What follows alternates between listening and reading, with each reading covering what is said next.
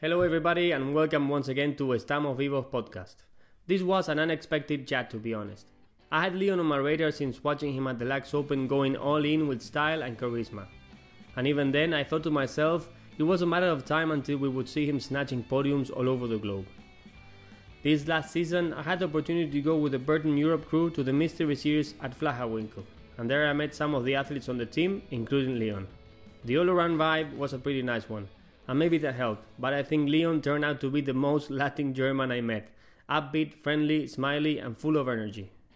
Some of the traits that brought Leon to the podium at the Laax Open, World Cups, and even the last Olympics, representing Germany on slopestyle and big air.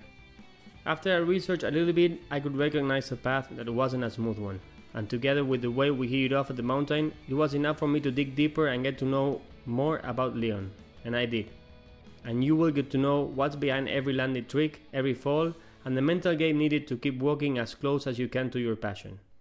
Thanks for being on the other side. Today we meet Leon Vockensperger.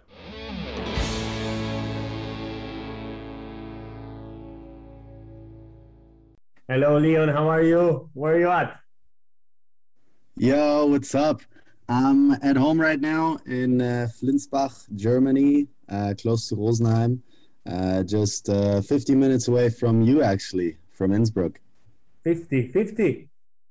50 minutes. Ah, we should have done it live. yeah. All right, next time, though, man. Awesome. Yeah, for sure. All right, we talked a little bit uh, about the podcast and and how we do it and and why we do it. Some people already listen to some chats; they already know how we roll and some people don't. And all those people that don't know how we roll, you will have to listen to us because it's about the process, it's about why we do the things we do, and why uh, we try to get as close as our passions as we can as we can. And this is about that. So hang on, and it's going to be a, a really nice chat with Leon. Leon, I'm going to ask you the first question. That is always the the same one for every every um, guest, and it's what's what makes you feel alive? Man that's a good question. There's many things that make me feel alive. Like you know you know that feeling when you when you sit out there in the lineup for example surfing like and you just like look around and you you feel like oh man like i'm just i'm right now exactly where i should be. Like this is like i'm so in the moment and I have that with surfing, but also with snowboarding. When I'm like, after a sick day, I just like get down and like, you just realize what just happened and like how good this day was, how much fun you had. And you just like take a second, take two steps back and just like look around, like look over the mountains, maybe into the sunset. And you're, it sounds really cliche, but you just like, man, this was like, one of one of those days you know? And like that's when i feel like alive. Like it just gives you this this feeling all over your body. You're just like thankful and you're happy and you're just tired as well. Like tired as fuck actually after a day of surfing or snowboarding. But it's just like man i'm just like happy to to be alive.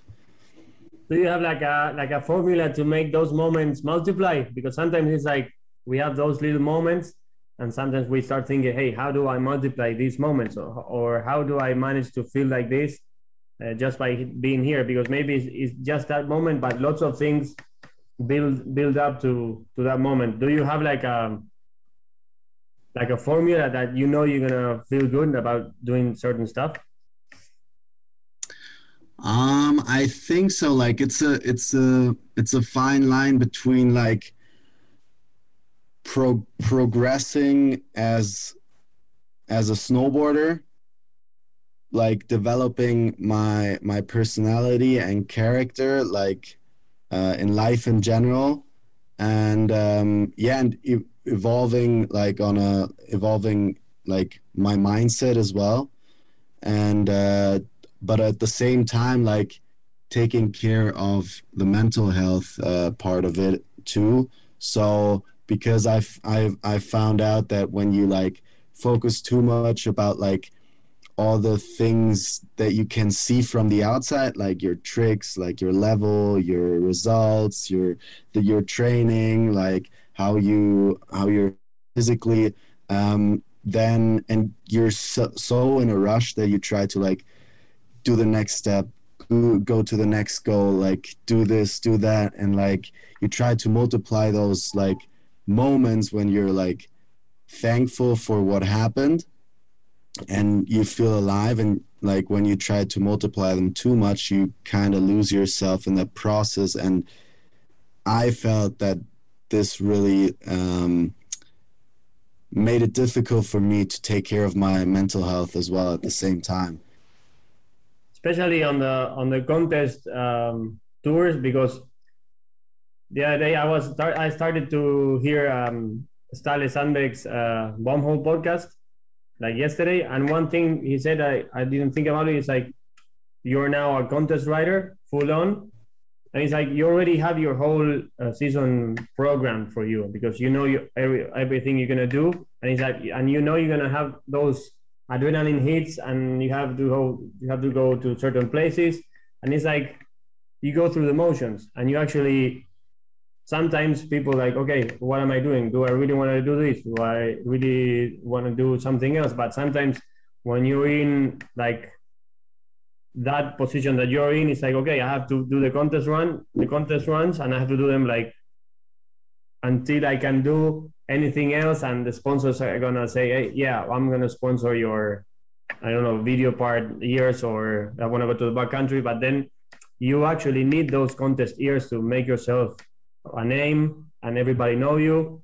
And sometimes it's, it's kind of difficult to like you said it's like sometimes you chase that uh, multiplying those moments but sometimes it's like those moments like uh, maybe the first time make you feel alive but then on the 50th time it's like okay this is a routine. And I, and I actually don't like it because I was so motivated to do it and now I'm not as motivated. And that also it's a lot of like the mental part of, of contest too because maybe you're on your your best um, level ever but you're not motivated or you want, don't want to do it anymore. Or why should i do a 14 or, or, or a quad? Or why should i go into yeah. a quid if i can? Why? Is like yeah. question. Do you ever ask yourself why you're doing what you're doing? Yeah 100% and um, I think it's really important to ask yourself that question like on a regular because uh, that kind of keeps you in check. I have a lot of good people around me, friends, family that keep me in check as well. That also ask me, like my dad always asks me, like, "Are you still having fun?" Like, because you don't have to do that, you know that, right? And like he reminds me sometimes of that, and um, and I just um, I felt like this season was really I don't know. The last three years have been so good. It's been unreal. Like uh, things happened that I've always dreamed of, and especially from the start of my career and how I came up in this uh, in this whole scene was. Um, yeah, like I never really believed that I was able to do that. Um, not only me, also other people didn't believe that. Um, but yeah, now seeing it happen, it really I don't know. I kind of wanted to make it last so bad that uh, I was limiting myself and I was uh, holding myself back, and uh, or maybe not not holding myself back or kind of holding myself back, but in a way that I was I wanted it too much, you know. And I was doing too much. I was doing. I was working out too much. I was training too much. I didn't.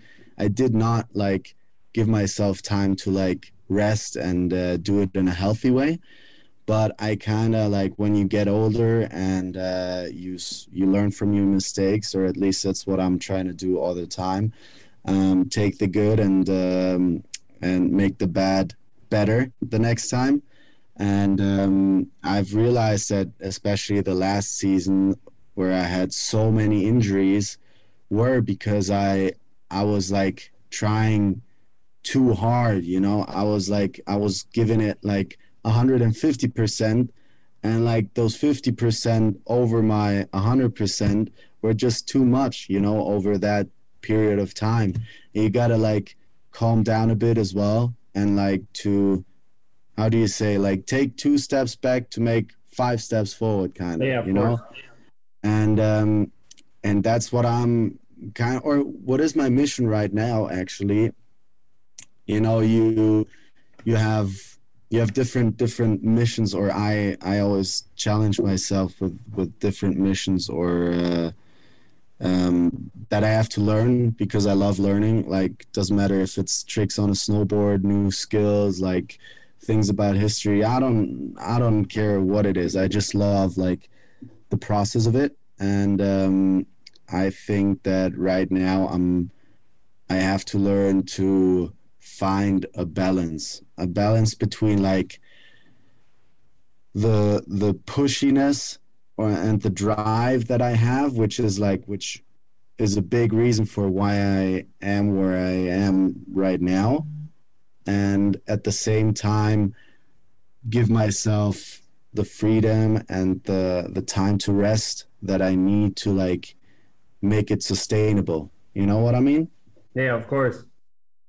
And how th- uh, you told me about this, like you wanted it so much, and actually it was bad for you. Why? Why this happened? You, you think like when you were a kid, that people that were telling you that you, you could do it, but then you couldn't do it, and did you feel that pressure of, or not not that pressure, but that feeling of okay, everybody is telling me, or some people are telling me that I can do it. Hey, I'm gonna show them, and I'm gonna I'm gonna do it. You think that you think that that energy came from that moment? How? Because I know like you started snowboarding really really early, like at three, and then you got some sponsors like around ten or seven, and then uh, when you enter high school, how was that change between like okay, I'm a I'm a young reaper. Like now you see lots of ten year olds that fucking rip, and going into high school because high school is a really weird time for for everybody and how did you manage Yeah. that because actually you, you you could have been like a pro rider since 10 but then high school comes and adolescence comes and hormones come how how was that time for you because i wanted to backtrack because of what you just told me like to understand it better Yeah, hundred percent. You you said it pretty pretty good. Like um, my dad was uh, was always taking me snowboarding with him, and he was like he was not really pushy at all. Like as soon as I was like, oh no, I don't, I want to go home. He was like, okay, yeah, easy, let's go home, because he was still to this day he was always about me having fun nice and because he knew that like i would if i'm having fun i'm doing it the best i could ever do it you know it doesn't matter if it's like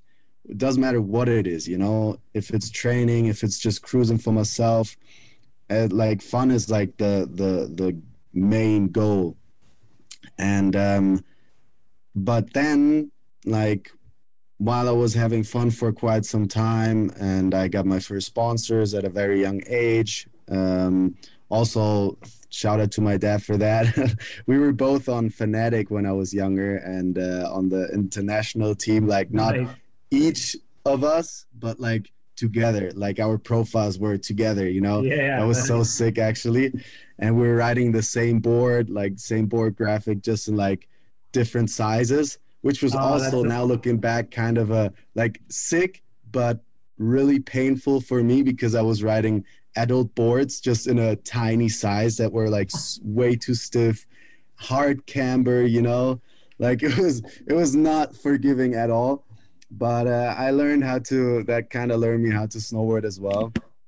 And then, as you said, like the hormone hormones started hitting. I um, yeah, I uh, changed from elementary school to what's it called, like high school or middle school, you know Yeah.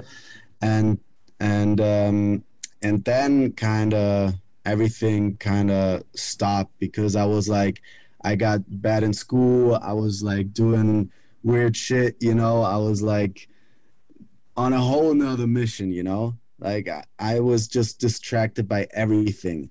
And um and that and that kind of led to that i wasn't really snowboarding a lot. And uh, my dad was also like uh, more busy with his job. So uh, and my parents got divorced as well. It was like a big, a big Yeah, uh, chaos kind of. Like it was not not bad, but just like I was kind of missing structure, you know, and uh, then um i but i still had this like thought in mind like oh shit like i've always dreamed of like becoming not becoming a snowboard pro but i've always dreamed of like having having the chance to like become a, a pro either surfer snowboarder skater like a bmx rider doesn't matter what it is i just wanted to like make a living out of my hobby. That was always the goal like and then suddenly like snowboarding was kind of got a perspective for me because my dad told me uh, one day that um, hey, there's like a school where you could go. There's a German national team, uh, like for juniors as well. And I was like, what? Why am I hearing it this for the first time? Like, this is sick. Like, this is where I want to go, like, as soon as possible. And then, so that was when I was like around 12. And then, like, I turned 13 and then like I I trained with my dad a bit in the winter to my first contest, like Junior Jam in Westendorf. I still have like the videos of my dad like being more nervous than me, like while filming, like, oh, come on, come on, come on, man. yeah, yeah, okay, come on, last one. And you know, like, and it was, it's so funny, man. He was, he was really, he was really invested in it. But like, he, the cool thing was that he never, he was, to me, he was always like, yeah, like, do whatever like oh what? Like you did well? Yeah whatever. Like you did bad? Whatever you know? He never like showed me how invested he was but like always gave me the the opportunities that i needed and like that like i wanted to do you know? And then so fast forward there was like the first competitions and then in the end uh, of the season around springtime um, when I yeah when I was 13 I had this this little how do you see like a scouting from the German team.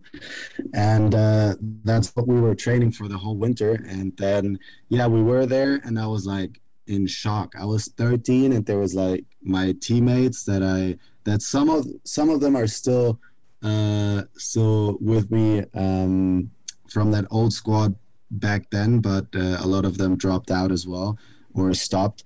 And um, they were like two years younger than me and did like 720s and and uh, five, all 540s. Like it was like insane. I was just like, whoa, these kids are ripping. Like, holy shit, this is sick.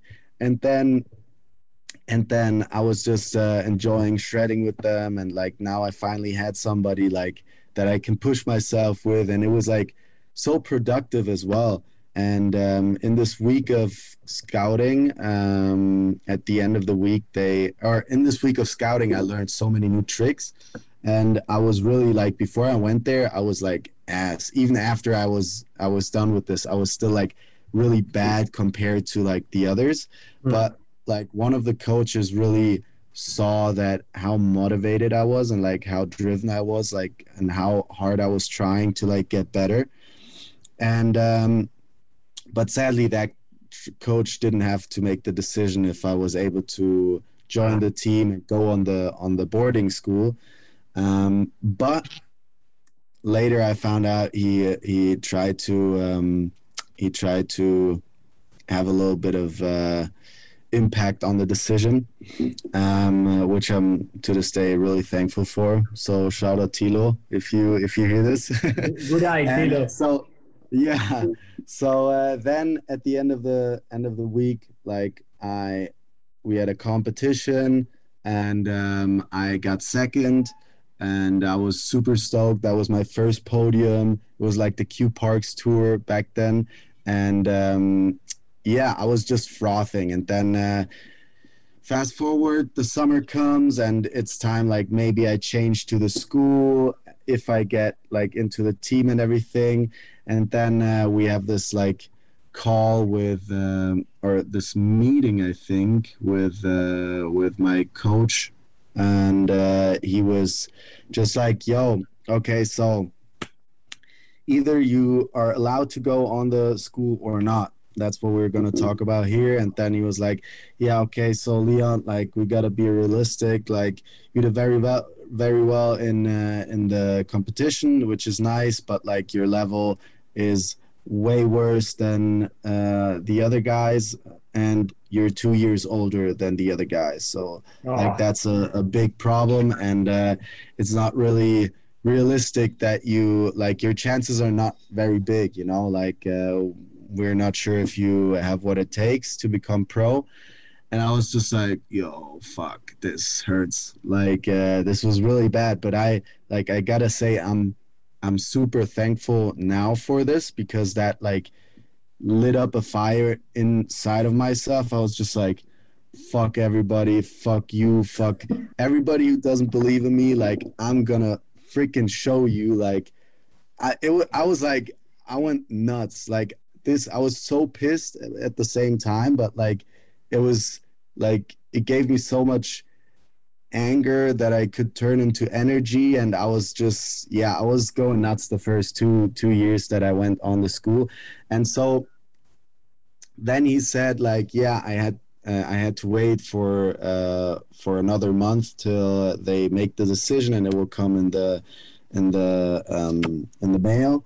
And then the mail came, and I was like waiting for the for the postman for like a week straight because they said it would come this week and then it finally come. I open it up and it, it, was saying like you got in but like you have to like like under certain regulations like you have to uh, do this and that. It's just like a test year and see how you develop and if you're not developing according to plan like you oh. um, you can get kicked out again you know how, how old are you were there I was 13, still 13. That was I I I have birthday on 25th of August, um, 99. So uh, that was still before my birthday, and then I decided to like leave my old school and go to the to the boarding school, leave all my friends, leave home, and uh, then yeah, and I was I was there for a test year and uh, I was trying really fucking hard also because I wanted to show everyone, but as well because I don't wanted to leave, you know? I just wanted to stay there and keep this dream alive at whatever cost, at whatever it takes, you know? And um, yeah, and then I remember the first year I was just having – concussions like a lot. And it was like because i was bailing so much.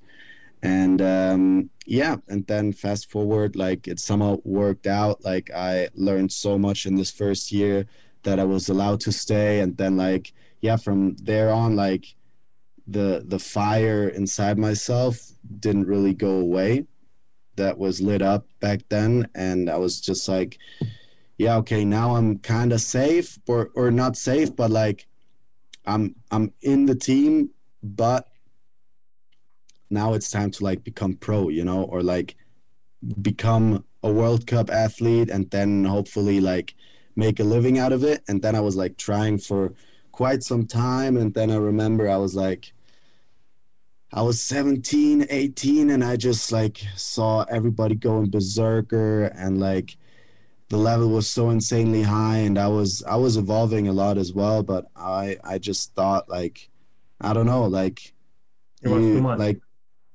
mm, yeah no it was not too much but like I still had these voices in my head that like told me like oh yeah you're you're not able to do it. Like you might never become a pro because you're not good enough you know?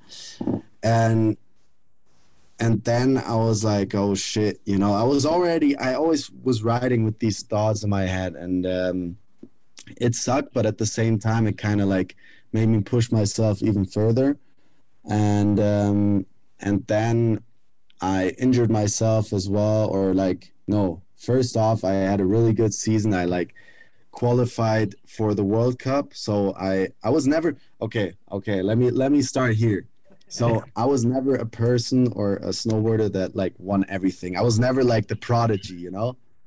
I was always like kind of the guy that was like just trying to keep up with the others.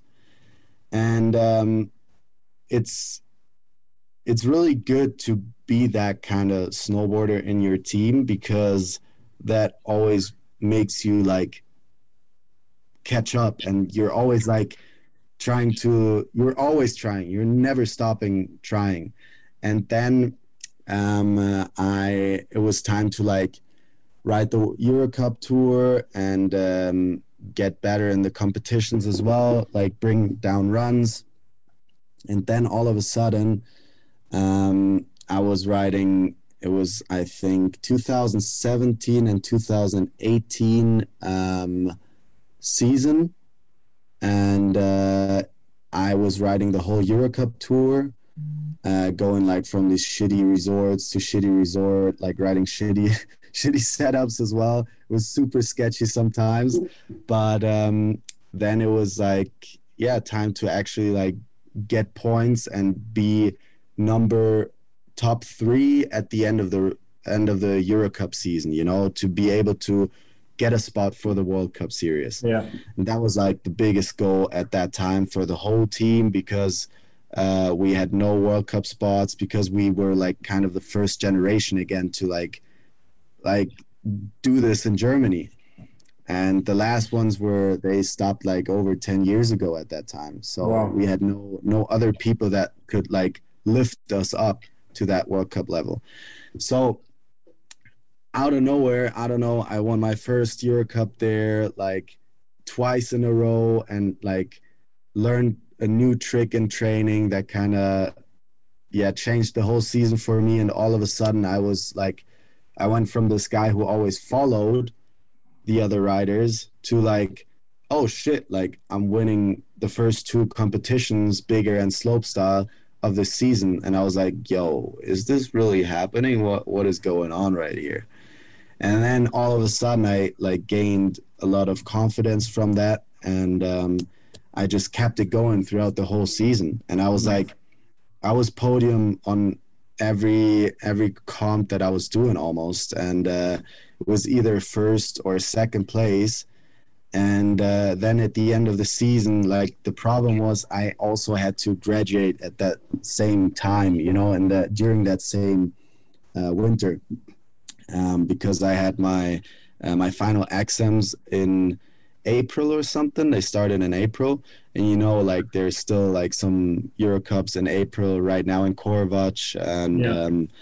um, so I was like, okay, I need to like need to focus on my getting my grades up as well and getting my shit together so I don't fail, but at the same time get my World Cup spot. And then it was like a tough call because I was able to get a get ahead of the the rest of the field point wise because of the good results I had and how consistent it was. And then I was like, okay, good. Like now I could can or now I could stop the season and stop competing to be able to like focus on my school and get my school shit together.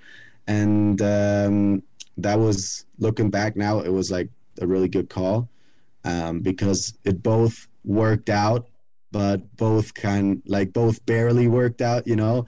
Like i got bumped down um, after i uh, didn't do the last two or three euro cups that year. I was bumped down to second place but still got a world cup spot for the nice. coming season. And i graduated high school but i almost failed my math uh, uh, math exam uh, because I barely barely got one point.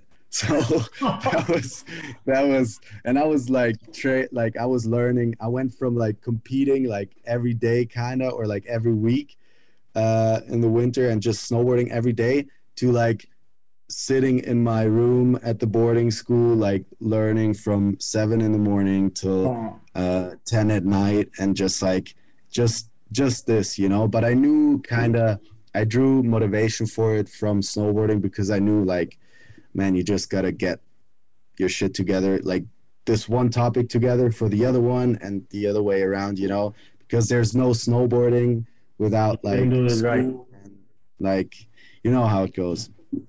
And then it worked out. It was really good. Got my went to my first World Cup with my own World Cup spot and um, did my did got my driver's license as well, which was like so much more freedom for me going snowboarding now.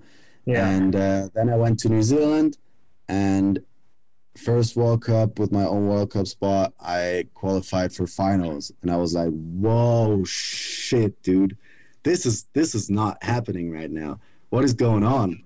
Like you know, and this confidence just like kept building up, and I bet every snowboarder like knows knows that feeling or like has that feeling sometimes when you're like, "Oh, like this could this could be my year. This is my year," you know and I started to get that feeling because I knew what tricks I had in my in my pocket or uh, that I needed to like get good results at World Cups, and I had that. I was doing like backside triple 14s with tail grab, which was like a pretty crazy triple for that time, you know. Yeah. That was way before quad corks and everything, and um, yeah, and then I I I went back to Europe, was super stoked, kept training, started my season in Hintertux, uh, did another, did the Verney Stock Invitational there as well, got got another award there for best rookie or something, and I was just, you know, it was like just going up, and then I was like, okay, now you gotta like give it your all, like train as hard as possible, but then I went to uh, to Hintertux slipped out at the end of the day because I didn't, or like did a mistake at the end of the day because it was already getting shadowy and I was already tired, but I was like pushing too hard, you know? And then I tore my syndesmosis, which, uh, yeah, which was at that time like the biggest injury I've ever had. It took me about like almost a year to like get back from it or like being able to like really start training again and um, that was in october 2018 i remember it was like 13th of october in 2018 and that like that kind of was like the the the down or like rock bottom of of actually like when i got injured in the first place it was not like the lowest already. Like it just uh, was like a down part a down path. Like you could say the recession started at that point. And um, the the thing was i at that time i was like okay good. Like we have world championships uh, in february i think at that time. February 2019 so I could still make it in time. Like the rehab would be like three months, and um, I could still make it. And I still had a lot of hope.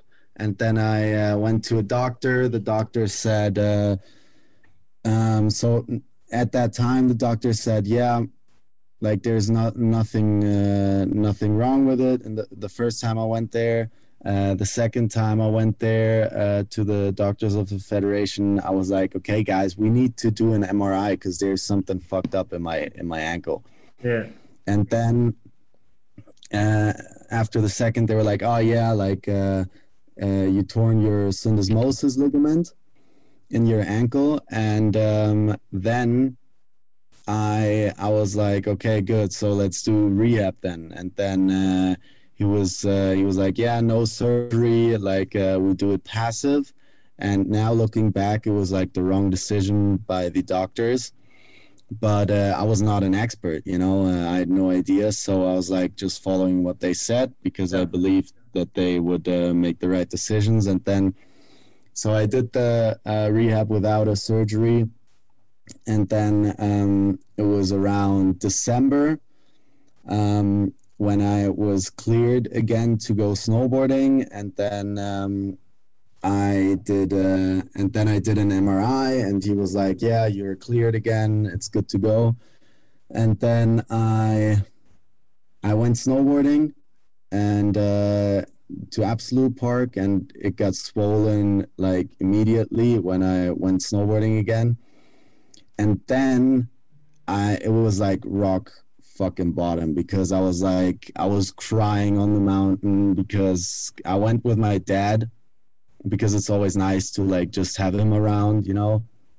And then uh, I was just like, what the fuck is this? Like, I thought I did all this rehab, like, I put in all the work, and and now this is like so fucked up like uh, why why is it not working and then he was uh, he kind of like he was doing a lot of calls he tried to help me as much as he could because he's a physio himself and um, he knows a lot of people um, a lot of good doctors that are experts with uh, with certain areas of the body so he called like uh, his expert of um, for syndesmosis uh, or like for ankles. And then I went there and uh, I can remember it like it was yesterday. So I walked in there with all the MRIs and everything, and we went through it um, together. And he was like, "Okay, so here, Leon, here's uh, your MRI from October when it happened the first time. Here is the MRI from December when uh, you got cleared again like uh, which is uh, which is which like which oh, is no. before and after and um, i was like uh, yeah like they look pretty similar to me like it's hard to tell. And uh, then he he was like yeah that's right because it never really like grew together like properly. And then he was like yeah you uh, the best idea now is to like get it fixed like properly and undergo surgery. And then i was like oh fuck man. So like i'm out for the whole season. Like i'm out for another like four months of rehab you know and then i uh, so we underwent we went surgery we did the surgery and everything. And like at that time it just felt like oh, okay i had hope i had hope and it will be good i will be good. And i was just like trying to keep the hope up. But like with that kind of diagnosis in january it was like the last like the final the final jab in my heart you know that like finished me like mentally emotionally and also physically i was just like that was really like rock bottom. And um and it was it was really hard to like stay stay positive throughout the the whole um, rehab because I don't know it was like it felt like I was so close to like finally get like proper proper sponsoring deals and like good results and like you know the one comes with the other. And it it just felt like it all was taken away from me like um, in just a split second you know? And then i kind of yeah it was like a really hard time like uh, doing the rehab because i just felt like i've lost everything um, and or like the the chance to like actually become a pro and then my my dad was uh, helping me with the rehab. I did the rehab with him in Rosenheim. He opened a new, um, or he he went self-employed for the first time because he was like, oh yeah, like now like my oldest son is like kind of independent already, so now I can take some bigger risks and go make that move. And then I did the rehab with uh, with him, and it was really good. It was like difficult sometimes because you know like uh, dad and son like not always agree on everything but like it was it was good to to have him around as well and um yeah it was like a, a tough time and very intense time and um I I was giving it my all. Like we were both giving it our all, and he was doing the most he could. I was doing the most uh, I could, and um, yeah. And in the end, like we we the, the rehab went very well like uh, because we did it with the right people the right doctors right physios and um, yeah and then um, i was able to uh, go return back to snow after um, after this uh, long rehab what do you and, why would you uh, say that it was um the thing or the process or maybe even the words that helped you the most during that that like dark time of like losing the the season? You thinking about like okay i'm done or maybe oh my sponsors won't won't let me in again? On what what helped you the most during that time? Um the most in general in times like that is structure that helps me the most. Like not having this big goal at the end of the four months, but like having goals after every week, you know, like taking it week for week. And then you actually like see the progress you know and that gives you hope automatically because you see oh man like i'm so much better than last week or like oh we we um we did everything we uh we were planning to do for this week. And then with every week i was like gaining more and more like hope. But at the same time like in the beginning of that rehab i was like having thoughts about like stopping and quitting because uh you know like all your friends are like go study do like start working you know and actually like uh earning money you know and uh, I was not the youngest anymore. So I I thought like, man, why why am I doing this?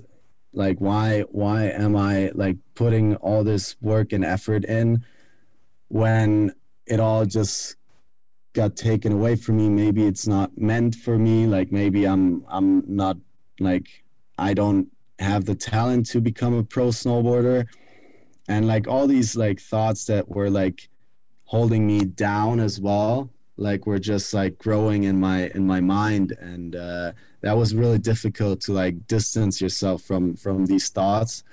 And um, then but with every week that i got better it was like it made it easier for me you know to to like get away from these thoughts. And then at the end of the rehab when i went on snow for the first time again oh so much I was like there or no. Huh so much nerves there. It's like it will happen again, no, it will happen again, anxiety, everything together. Exactly. But like our mission for the first time back on snow was just like not doing anything, just having fun. And like, as I said, fun is the most important thing and uh, helps me the most with uh, my my career as well. And um, and then I was like, I remember I took the first turn on the mountain on my snowboard again, and I was just like, oh man, this feels amazing. Like, this is so sick. That's the reason why I put all this work and effort in. And like, all of a sudden, these like, these doubts and um, thoughts of quitting were like gone, you know, because I knew it. I felt it again, and I haven't felt it for so long, and that's kind of also why these these thoughts started growing in my head because I lost like the connection to snowboarding.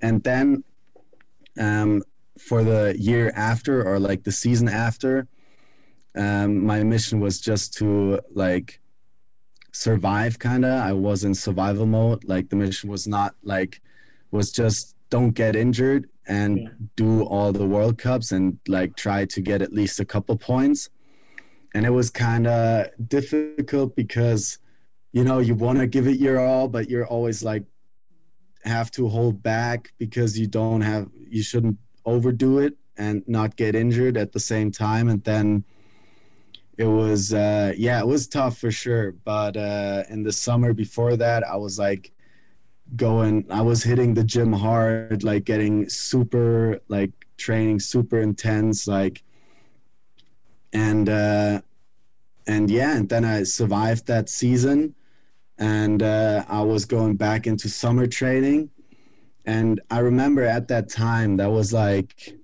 uh, I was watching, I think, um, yeah, I was watching um, what's it called, the documentary of uh, Michael Jordan, Last Dance. Last Dance and uh, I I watched this and I was like, man, like I took so much inspiration from it, like from his work ethic and like how much work he put in, and I could really it resonated with me because I was I was also not like the most talented and uh, but I was willing to like put the work in. And like as you say like you always say like hard work beats talent if talent doesn't work you know? And i was like trying to embrace that and uh, yeah and i was like going nuts. Like i've never trained that much like in my entire life or entire career before. I was hitting the gym like monday till uh, till saturday like one day off like every every week i was not going like uh, on like on a lot of vacations or anything so uh, and then I was uh, after the summer I felt really good. I was strong.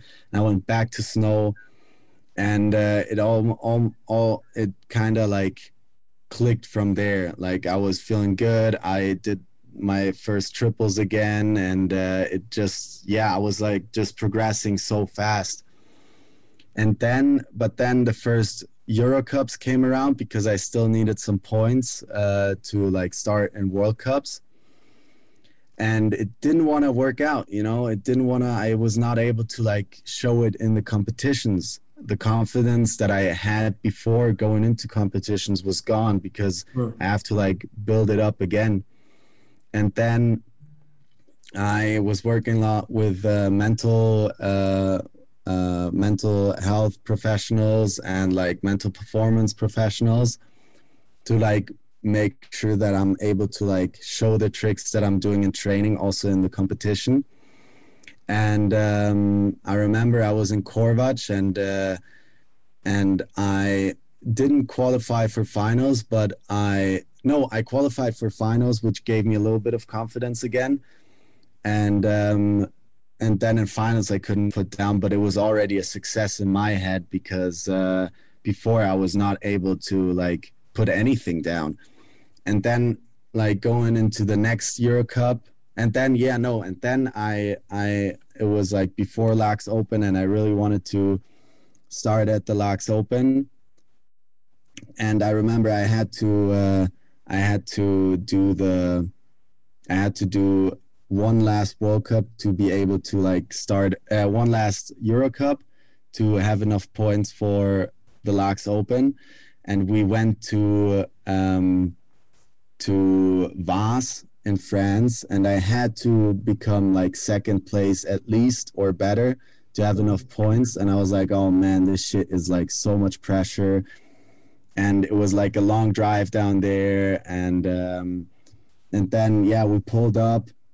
In the end, I qualified for finals. I was super happy, and then it was like the same same situation as in Corvatsch again. I made it through to finals with a really good run. I was feeling confident, confident, but now it was like I had to put it down, and to be able to like get that top two result and get the points. And then I was, uh, yeah, I was freaking nervous, but I was luckily I was able to put it down and I got finished up in second place. Sure. And uh, we, I was super happy. Like my coach was super happy as well. And um, then we, yeah, we drove. We we missed the prize giving because we had to drive back to Italy for the first slopestyle World Cup. Uh, that was right before Laax Open because I was able to start there as well. And then, um, and then again, since it was like so much like stress and no not a lot of sleep because we had to drive the whole night through okay. got sick at that world cup like in training and i couldn't start and uh, that was just one of the examples again like which what happen of what happens when you don't listen to your body you know when you're tired you need to rest but i was just like always pushing through it because like there was like events i had to be ready for. And then uh, yeah i tried to learn from that a bit and then uh, i was fit for Laax Open again.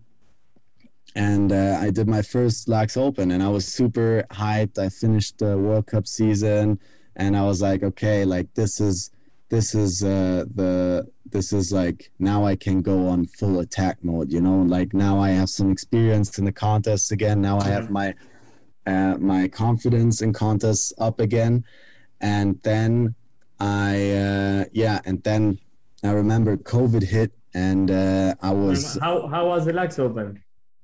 Laax Open was good. I I I think I went to you build it up. You build it up the moment, and it's hey, and what happened at the Laax Open?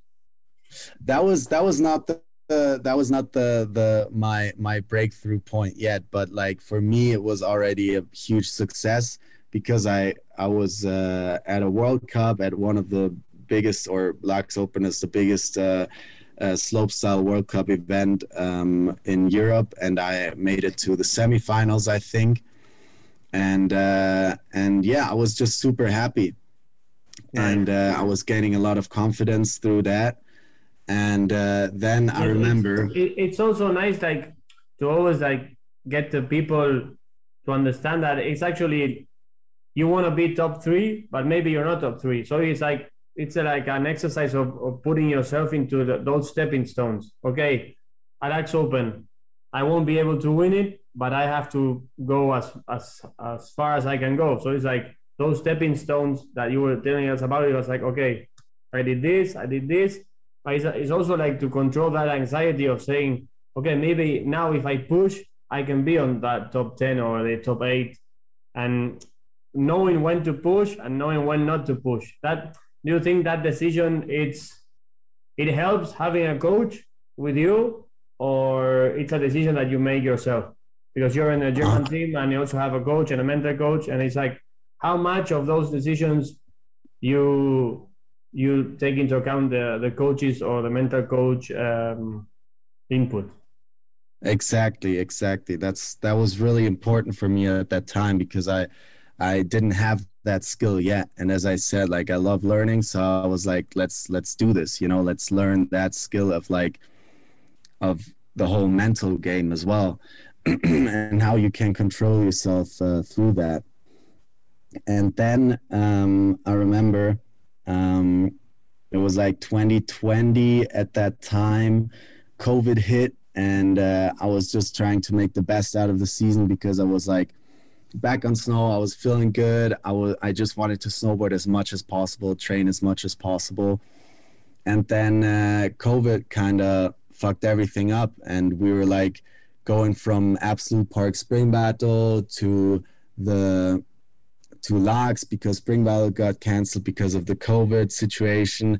Then we went to Laax and then we trained there for a couple days. Then Laax had to shut down. Then we went to St. Moritz to Corvatsch and trained there and then I remember um, everything. Like my dad called me, my parents called me. Yeah, everybody was freaking out. Like the news were going crazy, uh, and nobody really knew when everything went in shutdown. So we were sitting in this cafe and tried to make a plan, and we all didn't want to stop snowboarding. And then Anton said, like, "Yo, guys, let's just go to Sweden. My parents have a place there." And uh, Kläppen is not looking like they would shut down, and Sweden is taking it more uh, more chill with all the restrictions as well. And uh, then so we booked like flights straight away um, and flew to uh, flew to Sweden the next morning. So we drove home, like a, went like to the airport. yeah, yeah, that's uh, that was really how we felt. We were like just trying to like go get away from from the whole pandemic situation. And um and uh, then we we arrived in in Sweden.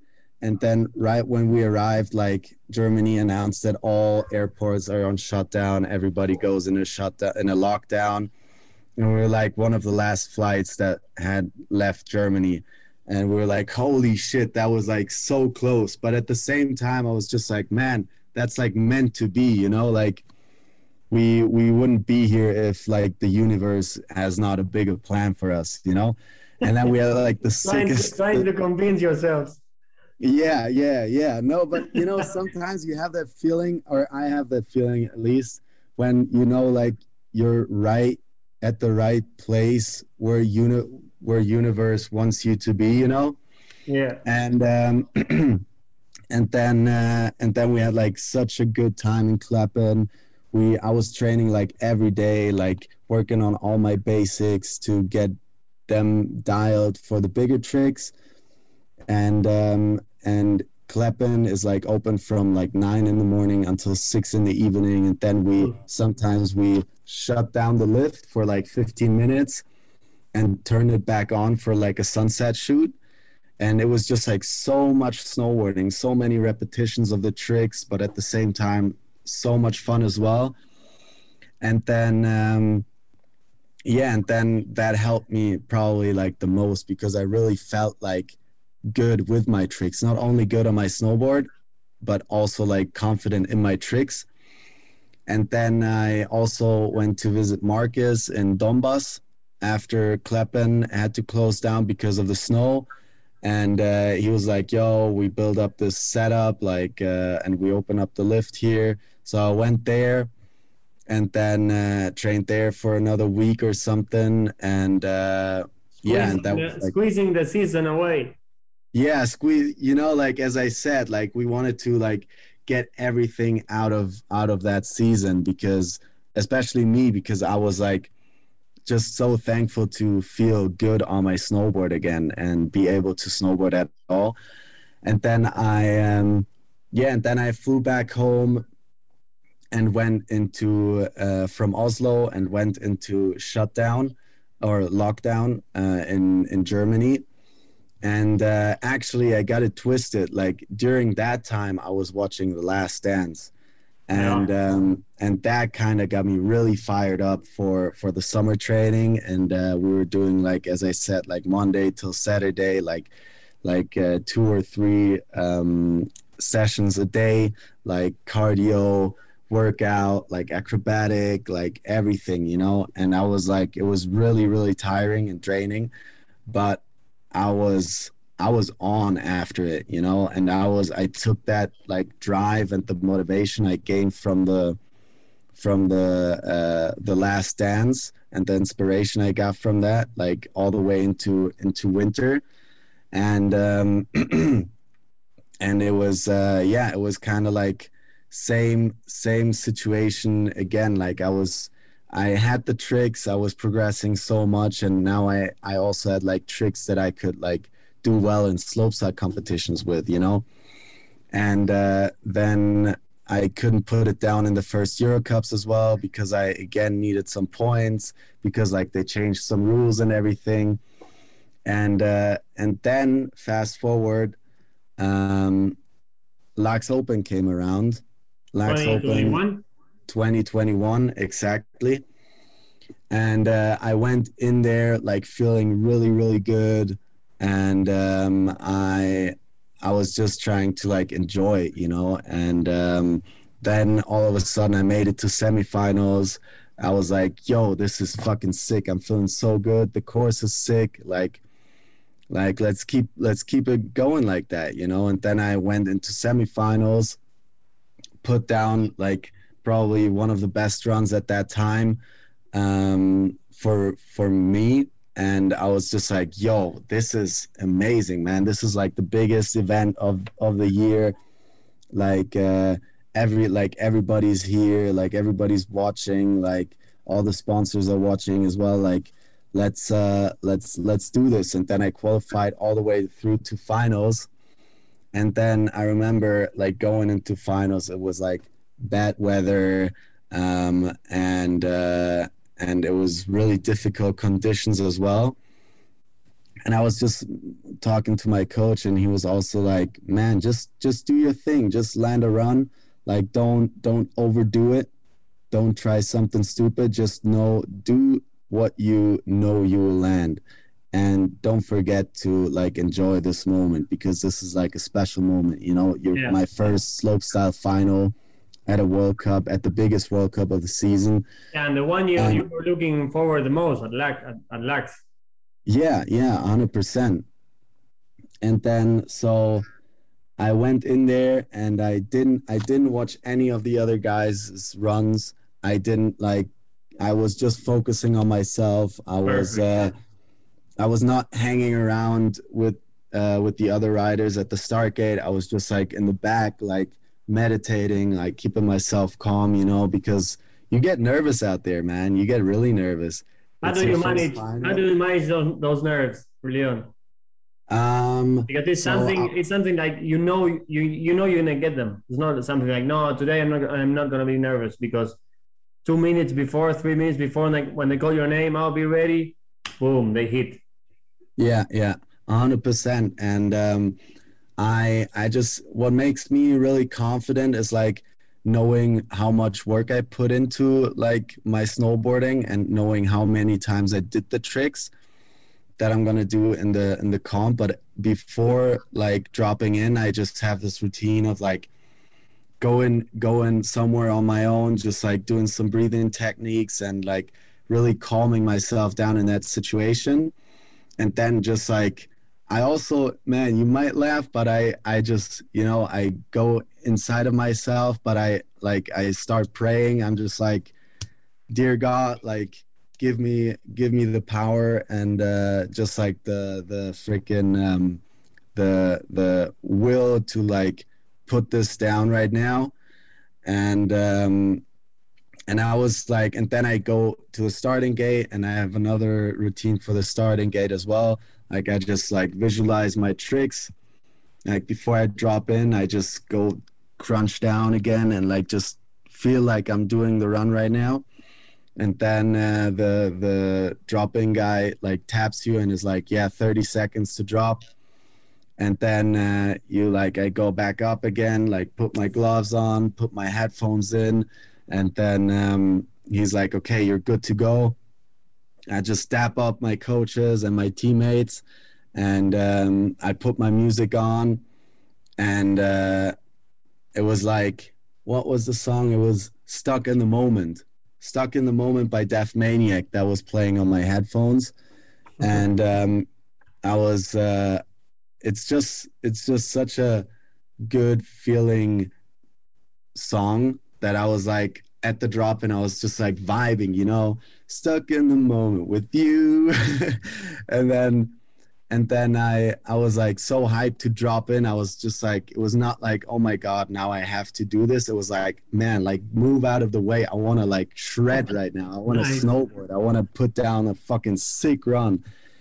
And then so then I was like, okay, like bumped my chest, dropped in and uh, it was like kind of like blank from there on. I was like just so in the moment. And now watching watching the the videos from from these runs you could you could tell how much i was enjoying the moment and how much i was enjoying like snowboarding in that situation because i was like smiling the whole way through the run and I was just like going into like this up rail, like doing front two in, four out with a grab, and it just felt so good, man. And then uh, and then I like did my did all my tricks, did my run, switchback twelve, back triple. When like the speed was really really challenging, and um, and I couldn't make it over the second jump in training and I was uh, a bit worried about that. But then in the moment, like I went super big, like got the take of really good, went super big, uh, which gives also like extra points, you know, landed it perfectly. And then I was so nervous before the last last obstacle because like the last obstacle can like fuck up everything or yeah, like yeah. you just land the best run of your life. And then uh, I like do the butter and do the uh, toe toe side rodeo out of the out of that last feature, and I land, and it just like all of a sudden these emotions just like fall down on me and just hit me super hard, and I yeah. just go into this like scream like like the the commentator said like primeval scream. I was just like bending through like I got like I got I don't know I have like I don't know something going through my body. I was just like, it's like I couldn't believe that I landed my first run like at the first try, you know, and like the best run of my life as well. And I I was just down there and um and waiting for my score and got a really good score as well. And I was like, man, this is not happening right now. Like, what is going on? And then I went back up again and I was like talking with my coach, like, yeah, like, what should I do now? Like, should I step it up? And like, I was like, yeah, I'm not sure if I if I have the 16 like on lock. And he was like, man, just just do the same run again and like enjoy, you know. And then I did it, landed it again perfectly, yeah. and I think I got even better points on the on the second run. And then uh, and then yeah and then i was like down. I was one of the the last guys to drop. There was just like a couple i think like five or six other guys that were dropping after me.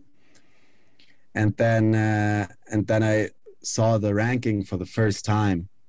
And i was like in second place. And i was like holy fucking shit this is is this really happening right now? And then i was like a lot of the other guys like did their runs, but nobody really could like uh, could make it better, and like the the the ranking like kind of stayed the same. Like Nicholas was first, I was second, and then Marcus came and he like laced a run, got in third, and I was like, holy shit, dude! Like it's over, it's over. Like I got second place at the Laax Open, my first World Cup podium, the first World Cup podium for like a German uh, snowboarder ever. You know, like I was like the first guy to like get a podium in this discipline, and I was just like, yo, this is fucking insane. Like my dream came, or one of my dreams came through, uh, came came true. And uh, yeah, and then I I I yeah, I did all the prize ceremony and everything. It was like the best moment of my life, I think, at that time, and uh, maybe even there. to this day. Huh? Your dad was there. No, my dad wasn't there. He was oh. uh, he had to work, but uh, my my stepdad, uh, not my stepdad, my um, what's it called, godfather.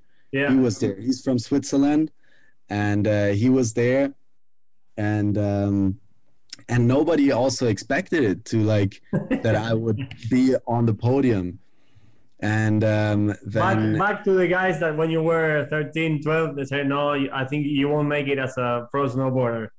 Exactly. That's that's what I felt like, you know, like a big double middle finger uh, to everybody who like doubted me, and I gained so much like confidence from that, and like kind of had like a uh, working working ritual like of or a working mindset to go into competitions. And then i just kept it going from there. I was doing like almost every every final. I was doing very well in the rest of the world cups as well. Like i was just like landing every run run competition after competition. I was just landing landing landing. And i got so confident that um that I could like keep the consistency up. And in the end, at the last World Cup of the season in Corvatsch, um, my dad and my godfather came by. My little sister came by as nice. no, my little sister didn't come by. That was uh, some other uh, some other um, scenario, but it's uh, then they all came by, and I was I had the the support of them as well, and I I laced a run there as well. I wanted to step it up, um, but I, I sadly I was uh, too slow because of the wind. Hmm. But still, I was just happy to like end up. I think in which place was it? Eighth, eighth or seventh place, like another top ten finish at the World Cup. And in the end, like I even got a prize, and uh, I ended up this season on uh, on the podium of the overall ranking. I got nice. third place. I was like, oh my god, this is freaking insane! Like I'm I'm the third of the world right now, like the third best comp- competition snowboarder on like on this planet. And I was like, yo, I'm up to something. Maybe I'm really able to like do this, you know? and then going into the summer, just uh, realized that man, like I'm actually able to do this. Like I believed in myself. The people around me believed in myself, but I always like had these voices in my head that I like I couldn't do it, you know. And uh, coming into the summer, I just decided for myself to, yeah, to make everything or do everything I can to prove the the voice is wrong you know? And that was also like the the start of the olympic season you know? Like pressure is on. It was like it was it was tough but uh i went even further in in my summer training and i was like doing almost like some weeks i was training like monday till sunday like no day off you know? And uh which was because i just wanted to yeah, because I had this this focus of the Olympics in my head, and um, and I just wanted to know that I did everything I can to prepare myself the best for the moment when I'm dropping in at the Olympics, and uh, get confidence out out of that. And then uh, I yeah, I did all the summer training. It was really, really good. And um, I started the season with like the City Big Air in Chur. And I was pretty, pretty nervous because, you know, I, I was still a little bit doubting myself and I wanted to like get a good result there and not be like this one uh, one one shot like uh, lucky winner, you know, and um, and then yeah, and then I just uh, told myself, okay, dude, this is this is the time. Like, either you do well there, or you were really just like a, a one trick pony, like a like a lucky a lucky. It was really just a lucky punch, and then.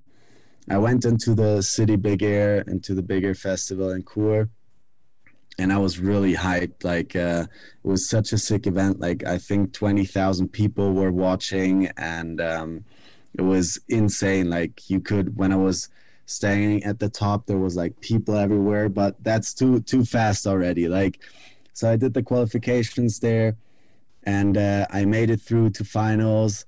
And uh, I was like, man, like I still got it, you know, I still got it don't want to fuck up the first uh, first contest of the year. So um, yeah, and then I was for me just like, man, I just want to enjoy this this whole vibe and the whole festival they created around this uh, this event. And then um, I did the finals there, and uh, it went went very well. I was I had a really good training. I uh, worked on some different uh, different double grab changes in my triple corks and uh, yeah and then i was uh, able to put my first trick down and uh, i was like man it's fucking on you know? I was like so focused before i dropped in. And then i i dropped in and you just like you hear like when you were at the top you could hear like all these people thousands of people screaming. And but it was like it was not so far away the people that it was like it was not very loud but like you could hear how powerful and loud it would get when you get down there you know and then i uh, i dropped in like everything went blank again and i just landed and all of a sudden like i was riding into this like wall of like loud noise people screaming cheering like music was going insane and I was like, yo, let's fucking go. And like, like was hyping up the people as well down there and just really enjoying the moment. And then uh, for my second run, I was like, okay, let's let's make it, let's make it, let's fix fix this, you know, like let's make make a statement and like win this shit, you know. And uh, because I knew I could, and I wanted wanted to do a switchback 16 on my second try, which uh, now looking back was maybe a little bit too much and like not the the smartest strategy. Yeah. And uh, then I tried the switchback 16 and I couldn't land, and I was like, okay, whatever. I still got one more try in me, and um, then I tried to do a a uh, and then I was looking at all the other guys and they were like doing like tens and i was like man why am i doing a 16 like that's stupid like just yeah.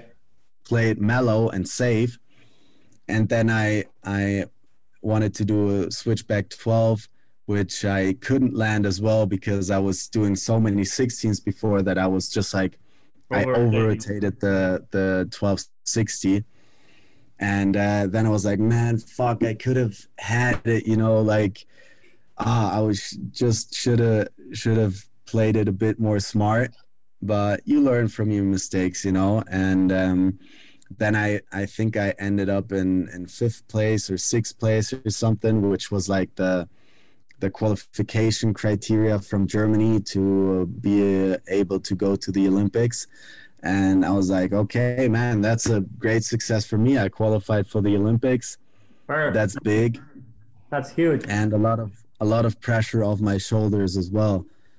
And yeah, and then the the rest of the Olympic season started and it was it was mayhem. It was just everybody was going crazy. Like it was hard to to stay in the top top 30 uh, of the world in the world ranking because only the top 30 are allowed to go. And um, so i was trying my best to do that and it worked out. Like i qualified for the olympics and it was uh, it was amazing man. It was uh, a dream come true. Like i finally had the chance to go to the olympics uh, the chance that i missed out the last time uh, at the games in Pyeongchang, and uh, yeah, and I felt I felt so ready for it, and um, but I I still had that drive in me that I wanted to do more and like train more because I, I think you can always become better and always uh, yeah do do more work, but I overdid it. Like I freaking overdid it, and uh, two weeks before our flight went to uh, to the Olympics, I wanted to like get revenge on the switchback 16 and do it more often so it like works out like this in um, in the competitions at the Olympics. And uh, I knew I needed that trick to like get a good result there and hopefully come home with a medal. And that was my my goal because I I felt like aiming for anything less would be yeah would be an understatement, you know, and I really wanted it so bad and I put all the work in so I felt comfortable to like set myself this goal. And um and then and I I was shown that I could like land on the podium as well or like get like at least close to it. Yeah. And um so I went on this one day trip from Munich to Laax uh, with my coach and uh, it was just yeah it was one of those moments again where it was just too much you know and i was tired on the mountain and i was still trying it and then i yeah i had a really bad bail and i thought fuck man like i tweaked my knee my knee hurt like i couldn't walk and i was uh, like fuck this uh, might be it like i i blew it Oh. And then I, yeah, it was really it was tough, man. And then I went to the doctors, to like experts for for knees because I learned from my previous injuries that you have to get it dialed in with like the right the first guys, one. you know. And um, yeah, and they said like, okay, like it's uh not nothing is like fully torn. It's just like partial or like uh overstretched. And like there's a big um big bleeding in my knee because of the trauma I had. And um, so I did rehab for it and tried to get as good as possible or, or as uh, fit as possible again uh, for the upcoming uh, games in uh, Beijing. And then, uh, yeah, but I couldn't walk till like the day we flew, kind of. Oh. And it got better. Yeah, it was, it was really like, it was fucking with my head a lot. And I was like, okay, let's give it a try. Let's go there and see how it is on snow. And uh, the first time I got back on snow again was in China. And uh, I tried it out. And, Leon, what a situation. Yeah, yeah. It was it was difficult for sure. And what happened in China? in so in China when we when we got there, um, it was it was just overwhelming. Like uh, first Olympics, you know, I'm super excited. All these like media comes towards you, like all this attention gets on you, and like and uh, before that, I was always trying to stay away from all the pressure because I could because I w- was always the underdog, and now like after like a podium at the World Cup and like another uh, great result at the first World Cup of the season. Like the German media was like, yeah, like creating this narrative of me being like a medal uh, candidate, you know?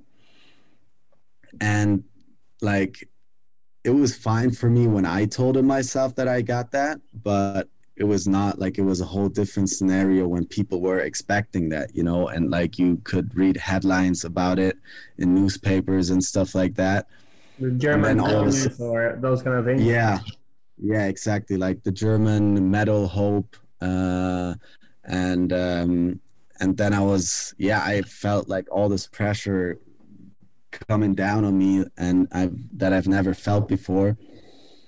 And then I was like, okay, good. Like all you can do is just give it give it your all, you know. And that's what I did going into the first training. And um, I was still hurting a lot. I was on painkillers the whole time. I was riding like heavy painkillers, and um, because I was technically still rehabbing, you know, yeah. I couldn't really use my use my knee. And then uh, I remember like, oh man, I was telling my my coach at the drop in like, dude, like after a couple runs, like, dude, now I slowly start feel comfortable, man. I think like we can do this, you know.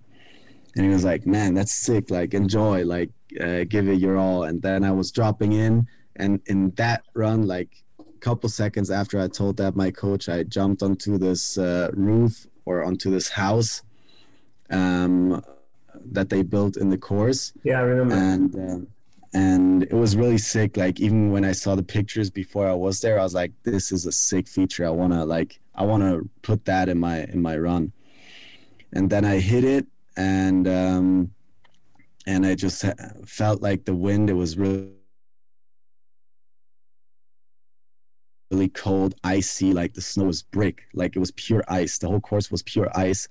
And uh, then I felt this wind gust coming towards me, and I was like too slow to make it all the way over. And I slipped down from the roof and hit the oh. Chinese wall that was right after it. And usually you would make it over, but since I fell down before, I like hit it straight into it and uh, I hurt my knee again. It was like an uh, like sharp pain in my knee, and I was like, "Fuck!" Like this is exactly what I felt when it happened the first time, and then I couldn't walk again, and like my my team was doing like everything they could. Like the medical team was like giving me all these painkillers and like trying to do like uh, everything that they could to make sure that I could go for uh, another training. Yeah and then second day of training i couldn't walk. And uh, it was just still really painful. So i had to skip that training which is not ideal for like the biggest event of maybe your lifetime or at that time for my career you know? And um and then for the third training i was like i uh, I was taking more painkillers to be able to at least like get a couple runs in and like hopefully get a bit more confident for the for the uh, for the competition.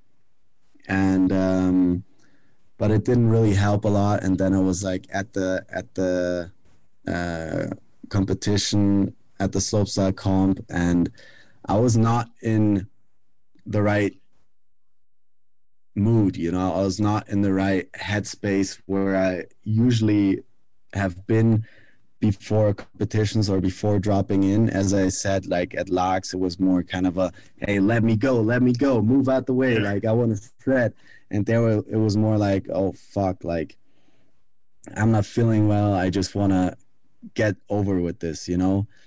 And um, then i had to drop in and first run uh, i was like okay like let's do this. Like I was still hopeful because I did my run uh, in the in training right be, like half an hour before the contest started, and um, then I was like, okay, man, this this might be your moment. This might be the moment of your life. Like um, you you can do it. And uh, I put my headphones in and uh, was just zoned out. You know, I, I dropped in and uh, did my run and it worked all out like landed my tricks. And then uh, i got up to like the first jump did my did my switchback 12 there. Bolts like landed it riding into the uh, half pipe like the side hit feature. Yeah. And i wanted to do a, a double 10 out of it. And then i like pull in and uh, and i like kind of under rotated it. And i landed and and uh, I just felt this pain in my rib, and I kind of like hurt my rib trying that, and I was like landing and like in pain. I was just like, "Fuck, bro! Like this can't be. You can't be serious right now." Like I was almost there. Like just like one more one last feature at the end, you know.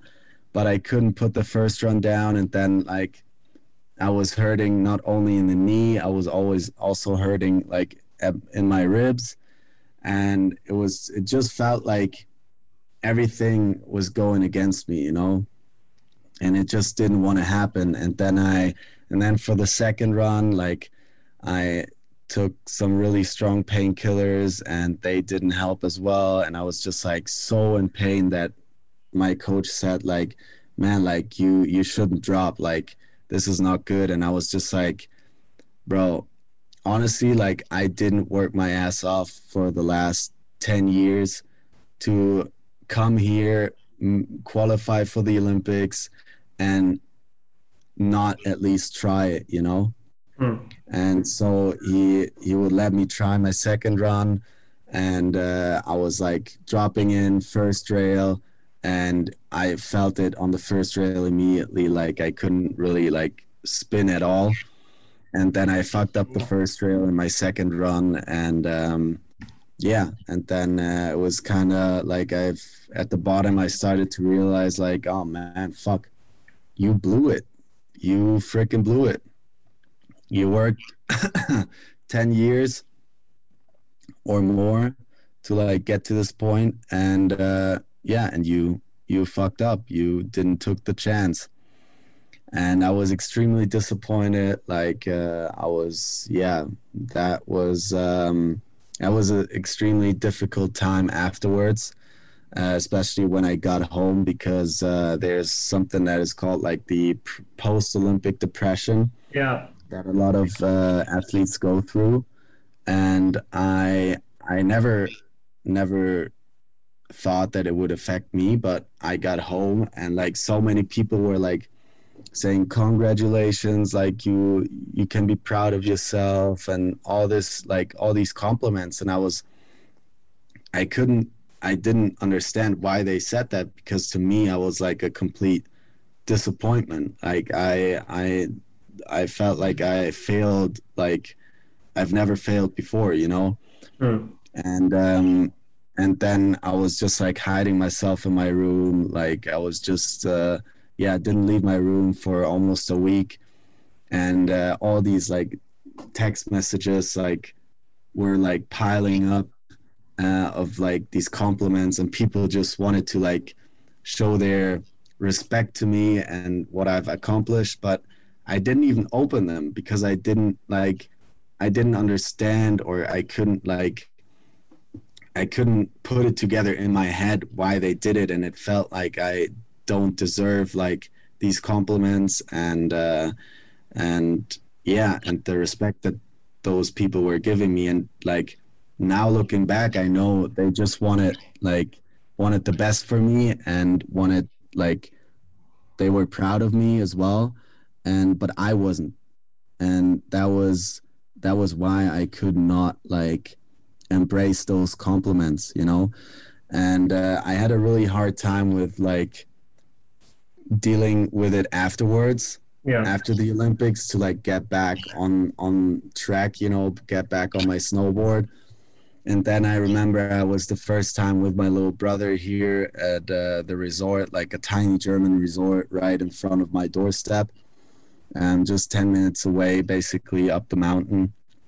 And um, yeah, and it was so fun to like snowboard again. And it was like a lot of kids up there as well. And all of a sudden, they all wanted autographs. And mm-hmm. it was really, really cool to see, like, even though I didn't like come home with a medal, it still kind of changed a lot in the German snowboarding scene because, like, kids were like kids were like hyped on to see a German at the Olympics, you know, and kids were hyped to uh to like take some inspiration from me and it was it was really really cool to see and that kind of lifted me up as well and showed me like man like maybe it was not it was it was good for something, you know. It was like it was much bigger than a podium.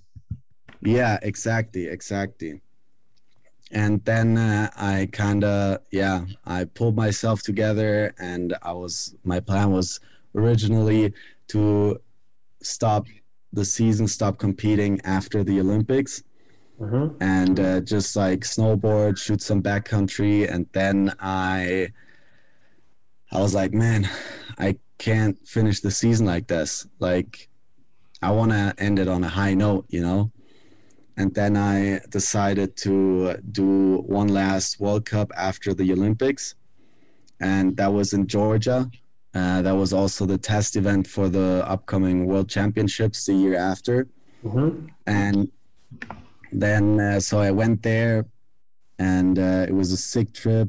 Like uh, it was a cool um, venue. Like the park was really good. It was just a little bit like not the most snow but they tried their best to like keep the park in great shape and it was uh yeah it was challenging for sure especially weather wise mm. but i've always uh noticed that like um i can do my tricks in whatever weather so i was not really concerned about that.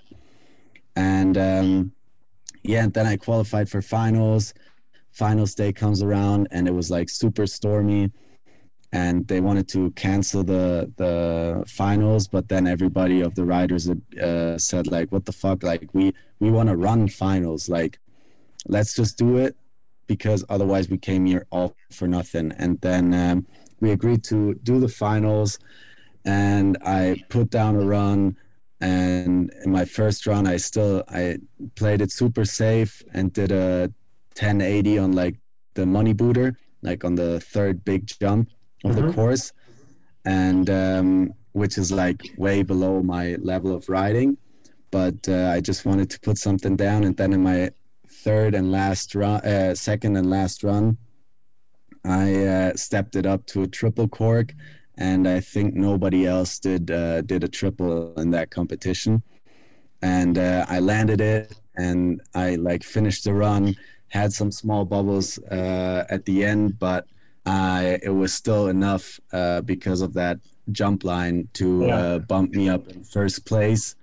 And I was like, yo, this is freaking insane. Like, nice. I still got it. And um, I now I was able to show it in, in the World Cup again and uh, yeah, and then I ended up on first place uh, at that World Cup, and I was just like, "Oh my god, this is insane!" Nice. Like, my first World Cup W, first ever German to win a World Cup.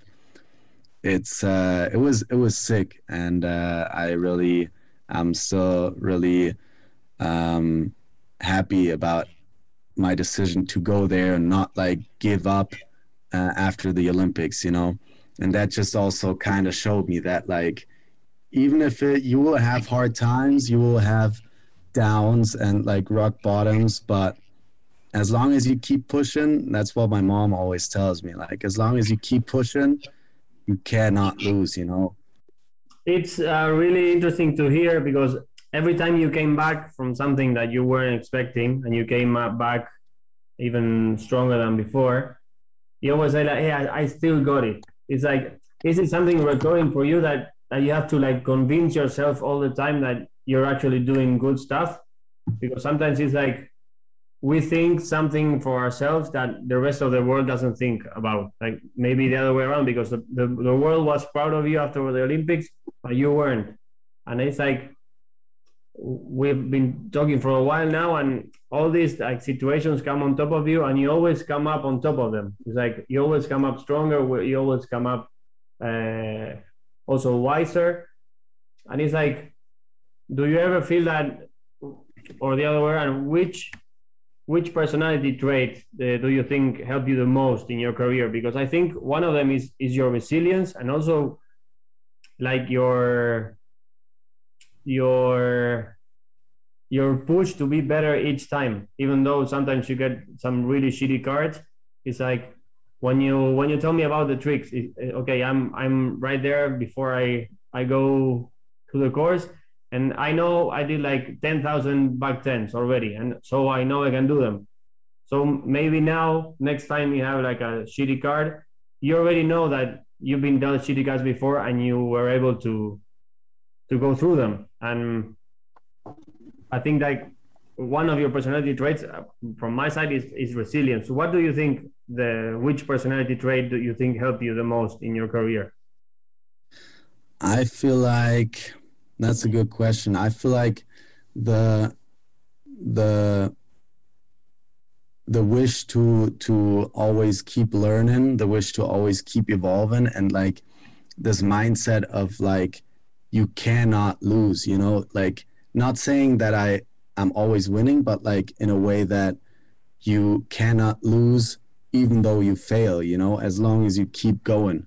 Because like failures are just like lessons, you know, as soon as you switch that, like you you have more confidence and trying new things and that's what I will be forever thankful for uh, that snowboarding showed me that because I I feel like a lot of my friends in my in my group at home or uh, don't don't have that like confidence in themselves that they can achieve whatever they want you know? They be, become whatever they want and they all study and work in regular jobs and i feel like even though i will probably work uh, something when i get older like i still know that i doesn't matter what it is if i put my mind to it if i put if i put my heart to it and do the things that are necessary to do like even the things you don't want to do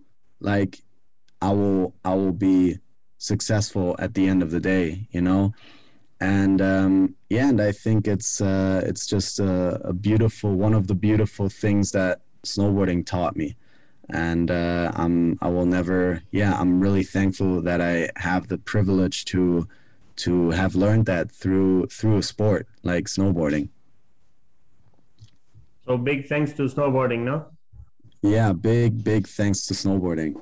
Like big thanks to snowboarding and to my parents that always gave me gave me the freedom and the belief that I I could do it and the the freedom to do what I wanted to do, like to chase a life of uh, fulfillment and happiness, and not be too conservative about like my my life choices.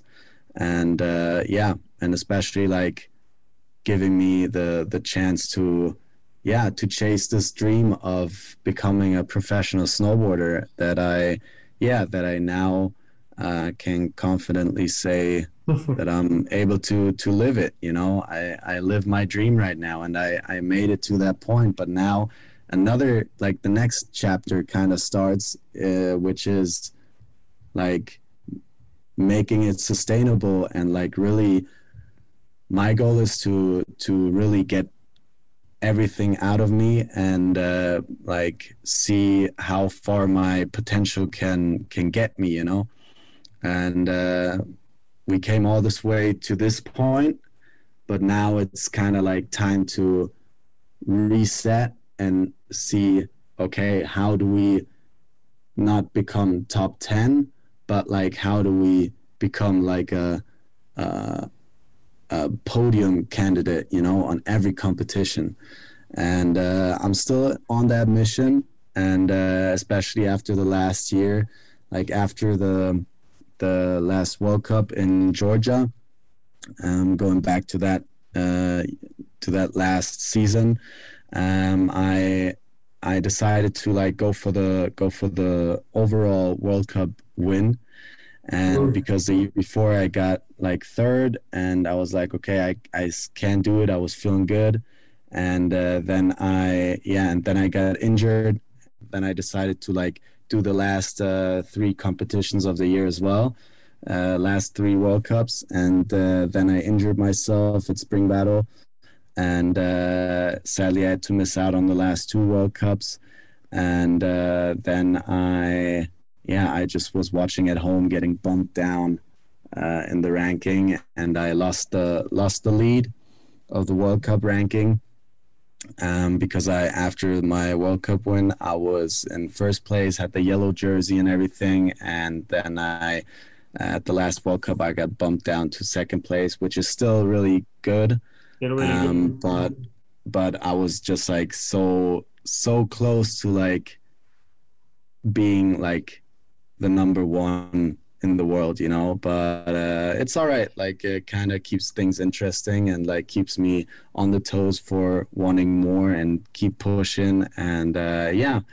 Uh, yeah, will, the challenge there is keeping in, in that mindset, Leon. It's like you are in the mindset, so things will come eventually. But you're in the mindset, and you have your you have a a really cool mindset about it, and and, and if you have it in your mind, it, it will happen eventually. Yeah, hundred percent, and I'm I'm confident in that. And now it's just resetting myself, setting myself up to uh, yeah to be able to see where my potential will get me. You know. Awesome. No, so now Audi nines. That's not a a shitty contest to be in. yeah, yeah. Now Audi nines. Uh, I had to miss it out last year because of my injury um, but this year we're back, and uh, I'm really hyped to go there on Sunday. Actually. Ooh, nice, man! That's gonna be sick. I already saw the the render that, that from the features. It looks pretty yeah. sick because they, they came back a little bit more to to the actual jumps and like rideable, more rideable features. I, I think it's yeah, it's a, it's a nice it's a nice course this year. Yeah, hundred percent. And we have like a sick crew of riders out there, uh, free ski and snowboard, and uh, yeah, I'm I'm just really hyped to to uh, finish my season like that on a on a high note, you know, and just enjoy it. Exactly, exactly. Nice, man. Do you have because now we have like four minutes left, but thinking back from your 10 year old Leon. Now, how old are you now, Leon? I'm 23. Ah, you're a little kid.